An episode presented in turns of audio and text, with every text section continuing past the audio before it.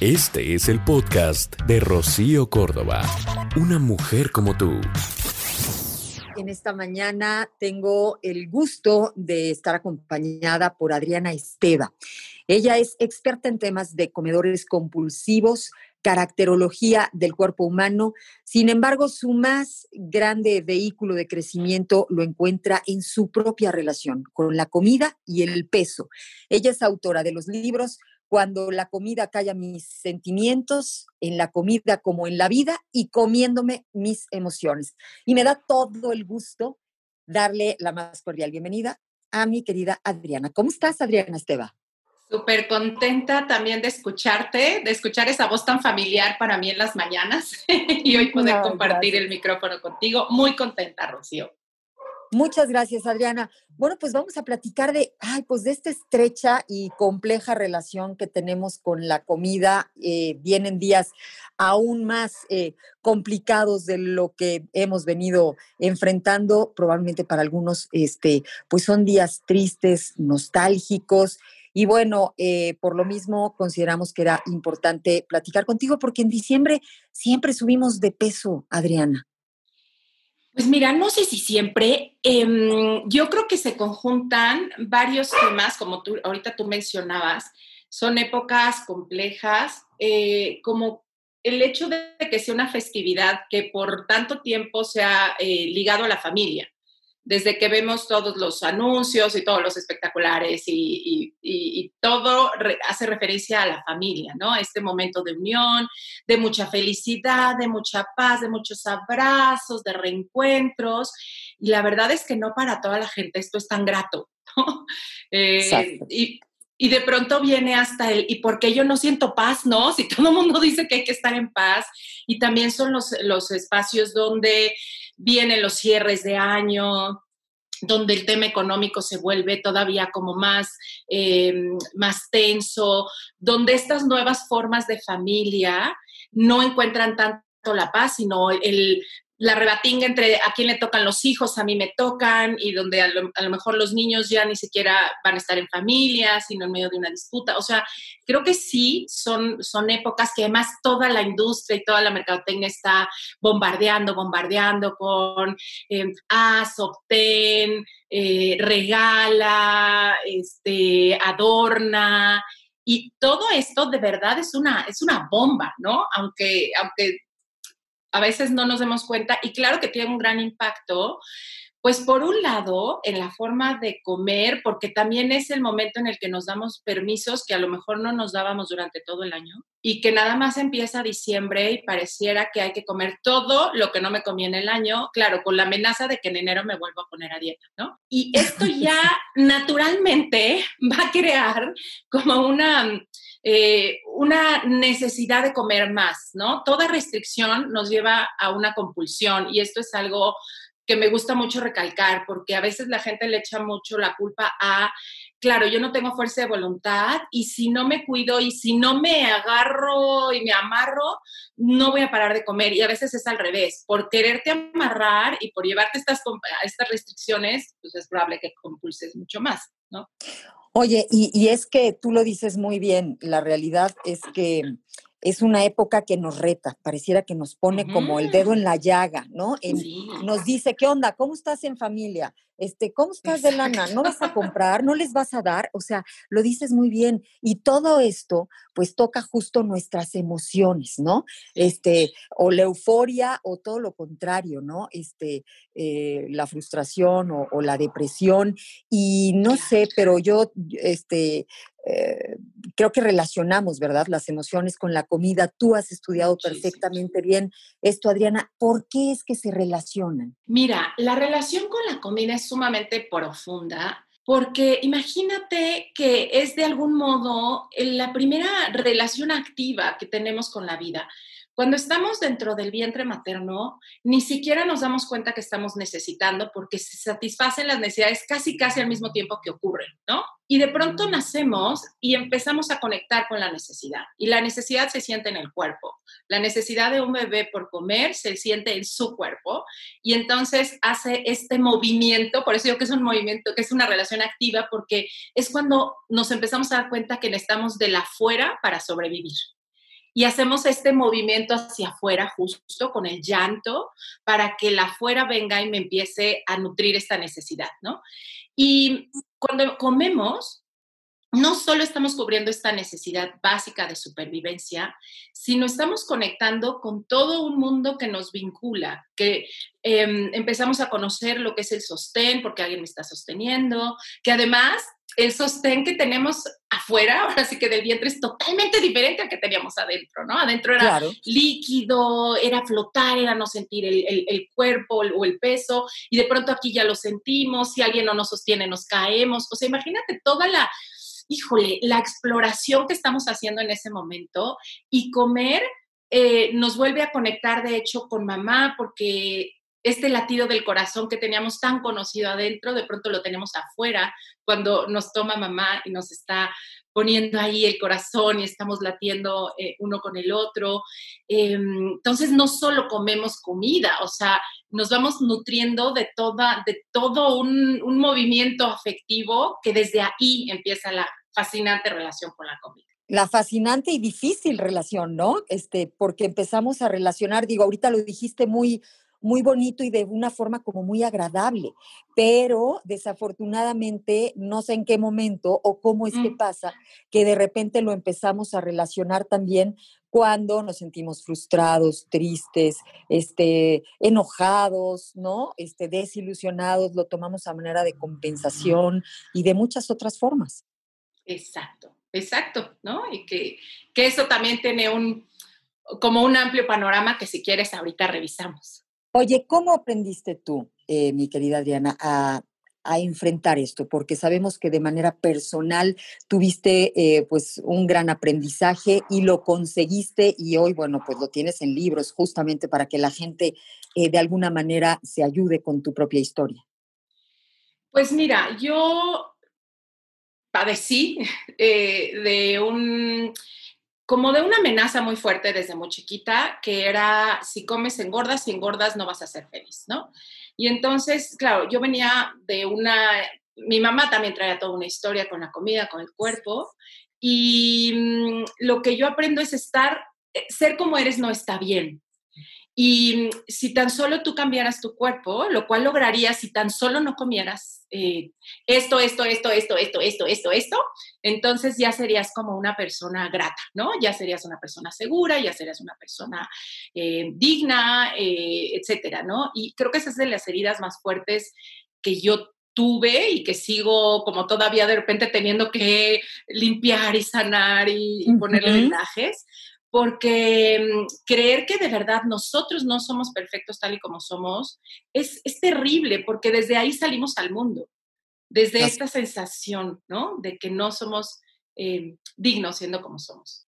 Así es, em, Adriana. Yo creo que desafortunadamente desde casa empezamos a, recibir este bombardeo, estas críticas que van como en buena onda, ¿no? O sea, yo te lo digo porque te quiero, pero al final llega este, este mensaje de eh, eh, haz cambios, este, así no eres suficiente, edítate esto de ti. Y, pues bueno, nos lo dice quienes más nos quieren en casa, este, es este discurso constante y, y por supuesto que nos afecta, ¿no? Y nos sentimos eh, insuficientes, literalmente. En esta mañana estamos con Adriana Esteba, quien nos está pues platicando su historia, pues con, con la relación que, ella eh, tuvo con la comida y cómo aprendió justamente a, vivir eh, de una manera mucho más feliz en todos los sentidos. Adriana, te conozco y, bueno, te volví a ver hace un tiempo y realmente eres una historia que compartir eh, a manera de,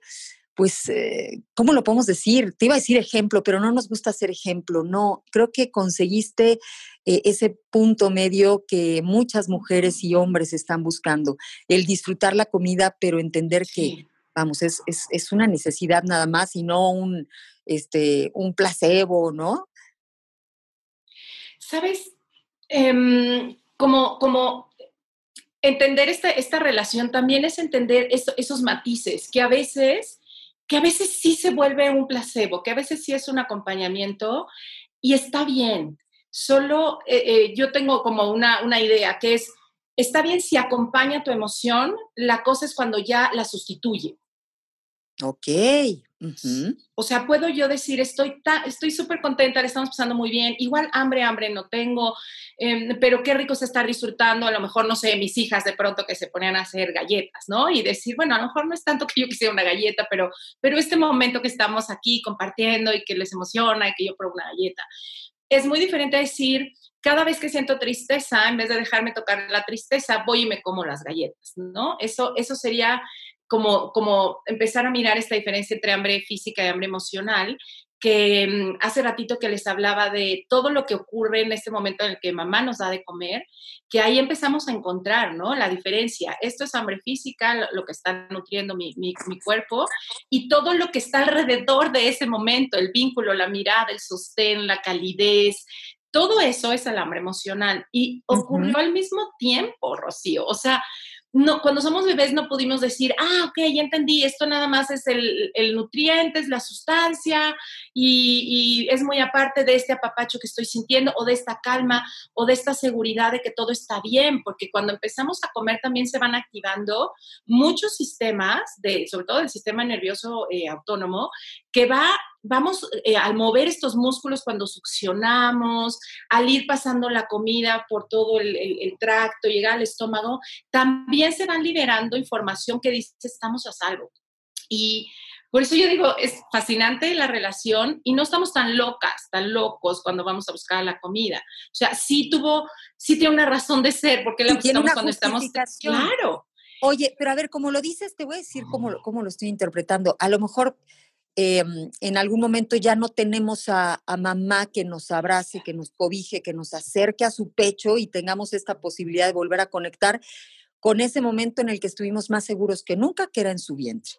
Pero tenemos la comida, que es lo que estaba ahí como relacionado. Entonces, pues si ya no está el apapacho, la protección, me queda la comida y entonces me empiezo a dar eso, ¿no? Tal cual lo estás diciendo, Rocío. O sea, tal cual. Es como buscar y es inconsciente. Es, totalmente inconsciente.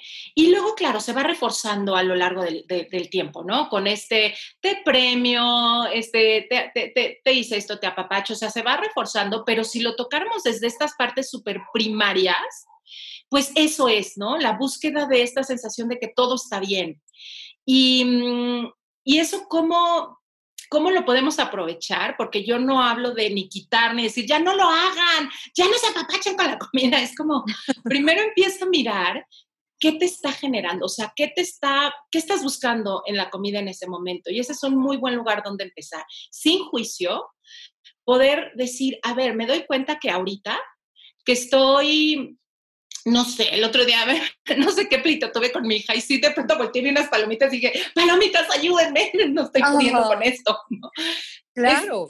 como poder asumir, ¿no? Y, de pronto cuando ya nos damos cuenta de lo que estamos haciendo, se abren otras posibilidades. O sea, poder decir, ok, si ya me estoy dando cuenta que lo que estoy buscando es salir corriendo de esta situación porque me está, a lo mejor siento que me está sobrepasando, es donde puedo decir, ok, ¿qué más podría hacer? ¿Realmente qué necesitaría ahorita? Porque ya sé que lo primero que se me aparecieron fueron las palomitas y está bien, de veras no, no es para juzgar, pero sí decir qué otra cosa podría hacer. ¿Qué es lo que realmente me está dando miedo de quedarme en mi cuerpo en este momento y en mis emociones? Que prefiero irme a sentir incómoda o a sentir el placebo de una palomita o de un dulce o de lo que sea, ¿no? Ese es esa es como un poco la exploración que, podemos hacer, más que el juicio, más que pelearnos con la comida. ¿Sabes qué me gusta? Que, mm, vamos, me estás explicando que en algún momento lo concientizaste, o sea, es tomarlo como con calmita, revisar tu emoción, sentirlo, ¿no? Este, las posibilidades que tienes afuera como para calmarlo y hacer una e-, elección, darte ese minuto para tener la posibilidad de elegir si, si realmente comer me va a hacer sentir bien, si lo que tengo se va a solucionar con eso, porque al final pues eh, eh, las palomitas no nos van a ayudar, no nos van a resolver absolutamente nada. Y si lo concientizas, probablemente este, puedas eh, pues tomar otra decisión o hacer alguna otra cosa, diferenciar. Lo que pasa es que vivimos a veces Adriana, creo que como muy en automático, ¿no? No nos damos ese minutito, porque tú me lo estás explicando ahorita con manzanitas y digo, ay, qué fácil, pero en el automático que vivimos ya no es tan fácil. Totalmente, totalmente, ¿no? Y también irnos como mm, reconectando con que mi cuerpo es un buen lugar, o sea, porque como, como las emociones se viven en el cuerpo, no se viven en la mente ni en la cabeza. Por eso nos da tanto miedo volver a conectar con lo que sentimos. Y conforme nos vamos dando cuenta que nuestro cuerpo es un buen lugar para estar, que tenemos recurso, que ya no estamos viviendo en el mismo lugar donde vivíamos antes, ni tenemos el mismo entorno que a lo mejor nos resultaba agresivo, violento. De verdad es como, como hacernos de nosotros mismos un, un espacio seguro para que entonces cuando vengan emociones yo diga, yo puedo quedarme aquí conmigo, las puedo abrazar y puedo voltear a ver qué necesito y entonces ya no tengo que salir corriendo a buscar la ayuda allá afuera desde las formas en que sé que no las voy a obtener, como tú dices ahorita, la palomita no va a resolver nada, pero quedarme conmigo, sentir qué es lo que necesito, a lo mejor si me permite salir con el otro y decirle, ¿sabes qué? Que creo que eso último que dijiste me generó em, una opresión en el pecho y creo que no me gustó, ¿no? Por ejemplo, esa, es, esa, es, la forma en la que podemos empezar a pedir realmente lo que necesitamos y no a salir huyendo. Oye, Adriana, y por ejemplo, porque hay personas que cuando se sienten justo nerviosas van y buscan, ¿no? O este, las palomitas, como tú dijiste. O porque eh, habemos personas que cuando nos angustiamos o cuando eh, nos sentimos, eh, pues sí, sobre todo la angustia, creo que es la relación que podría yo relacionar. No podemos comer. O sea, vienen esos dos extremos. o comes todo o no puedes pasar alimento. Y sabes que eso tiene mucho que ver como con dos cosas. Una, de verdad, es temperamento, o sea, como, como qué es lo que tu propio temperamento y tu unicidad va a buscar. Y otra tiene que ver con el sistema nervioso, porque hay como tres formas de enfrentar, y esto lo hace nuestro sistema nervioso autónomo, créanme, no, no es como de fuerza de voluntad ni de decidir si hacerlo, no, que tenemos como tres formas para sostener o para enfrentar cuando algo nos está asustando. Y la angustia por lo general es un miedo. Es huir, luchar o congelarnos. Entonces, habemos personas que tendemos más a la lucha. Y entonces, claro, cuando viene a lo mejor una angustia, que tengo que es un miedo, queremos salir y entonces viene esta lucha y entonces me asusto de mi propia lucha y a lo mejor es cuando voy y como y como y como y como y como, ¿no? Ah, no sé. O hay gente que tendemos a la huida y entonces es como, no quiero estar aquí, vámonos. Y pasa que también uso a la comida. Pero hay otra forma que es el congelamiento, que es cuando la lucha y la huida no resultan, entonces viene el congelamiento, me desconecto. Y no puedo nada. No puedo nada, no quiero ni tocar la vida, porque tocar la comida de pronto también es tocar la vida. Entonces es como, no, no, no, no estoy disponible ni para eso. Entonces, somos, somos y formas de reaccionar. Somos formas de reaccionar, exacto. Así es, así es. Hablando de nuestras emociones, de la comida y de que vienen, eh, pues, días aún, eh, pues, más complicados, bonitos, pero difíciles. Estamos en un 2020 que cuando lo decimos creo que me dan ganas de levantarme, ¿no? O sea, tengo miedo. 2020 es con respeto. Pero pues bueno, hay, hay ansiedad, hay tristeza, hay incertidumbre, eh, Adriana, y lo vamos a relacionar con que, pues es Navidad, tenemos que estar contentos y quizá no estamos tan contentos, tenemos que tener el árbol lleno de regalos y probablemente no va a estar así. ¿Qué podemos hacer, Adriana? Yo creo que primero tocar justo nuestros principios de realidad, ¿no? Yo te invitaría a lo mejor a, a, a mí me sirve mucho escribir, poner como acá abajo en el papel y eso aclara el como qué creo yo que tendría que hacer, ¿no? Y que te des chance de ver todas las expectativas que tienes, como las que mencionabas ahorita, yo tendría que estar feliz, yo tendría que rodar. Y del otro lado, como realmente dónde estás. ¿Dónde estoy hoy? Sin juicio. Eh, estoy en un lugar donde no tengo ganas, la verdad, de salir mucho, o estoy en un lugar donde hay una parte de mí que quiere salir y otra está aterrada. Em, no tengo el dinero para dar regalos, que puedas poner como tus principios de realidad y más bien trabajar sobre los principios de realidad, ¿no? Como con este principio de realidad, ¿qué puedo y qué quiero hacer? Y a lo mejor ya cuando toco el principio de realidad, se me amplían los horizontes y digo, ay, pues la verdad, pues cancelar esta reunión incluso de Zoom que no tengo ganas de hacer, ¿no? Em, y, tocar tus miedos, ¿no? Como qué pasaría si yo esta vez sí me hago caso. Y también es válido decir, es que tengo terror porque entonces mis papás me van a dejar de querer o, o es que entonces ya no voy a tener amigos nunca porque somos de pronto muy fatalistas y absolutistas. Y también sentarnos ahí y decir, es verdad, es absolutamente verdad que si yo no entro a la reunión de Zoom, no voy a tener amigos nunca en la vida, ¿no? Y por lo general te vas a topar con que pues quizá no es cierto. Otra cosa que, sirve mucho es ver lo que sí hay. Creo que todos perdimos varias cosas en este 2020, desde la libertad de salir a donde quisiéramos, quizá algún ser querido varios seres queridos, en fin, ¿no? Nuestros trabajos, nuestra economía. Y poder también reconocerlos y, y irnos al lado de lo que sí hay. Porque cuando yo me voy al sí hay, como que mi sistema mismo sabe que estoy a salvo. Entonces, ver qué sí tengo, qué sí hay y, tocar la energía del sí hay, porque seguro sí hay un, un, espacio para ti, sí está viendo un lugar donde sentarte, sí está viendo em, pues partes de tu cuerpo que están sanas, aunque quizá algunas no estarían tan sanas, pero hay otras que sí. Entonces, irnos al CI y en torno a la comida, yo les diría, por favor, por favor, gocen, disfruta y que tu parámetro em, en estas fechas más que sea el o voy a comer todo o me voy a cuidar y no voy a comer nada, ¿qué tal si la atención la pones en qué sí me gusta? qué sí se siente bien comer eh, y que también a lo mejor estés como un poquito explorando ¿qué me genera estar en presencia ahorita de estas personas, no? O sea, cuando esté en la cena de Navidad, a lo mejor bendecir mucho los alimentos es algo que también nos pone como en otro lugar ante la comida como agradecer que está la comida ahí en la mesa y preguntarme, ¿de verdad quiero esto? Y, si lo quiero, ¿desde dónde lo quiero? Lo quiero porque es una tradición, porque si es un sabor que me recuerda a tantos momentos dulces, perfecto, y lo tomo con esa conciencia. Y también volteo a decir qué otros momentos dulces están pasando ahorita en mi familia, o al contrario, estoy comiendo esto y me doy cuenta que es para callarme porque nada más de estar en la tensión de esta mesa, lo único que quiero es escaparme y comer y comer y comer como para que haya otra otro lugar a donde irme, que sea quizá mi atrancamiento, mi dolor de estómago, mi culpa, porque ves que la preferimos por no tocar el entorno que está pasando y lo que nos está generando. Entonces creo que podría ser un, muy buen momento para reconciliarte. Yo sí les digo, si no te quieres atracar en, en diciembre, no te amenaces con ponerte a dieta en enero. Porque... Qué bonito, qué bonito, es cierto, porque entonces ya con eso nos damos permiso, ¿no? Decimos, ya tengo la solución en la mano, entonces ahorita este, me daño literalmente, ¿no? Para después tratar de sanarme o, o resarcir el daño que ahorita estoy dispuesta a hacerme a mí misma. Exacto.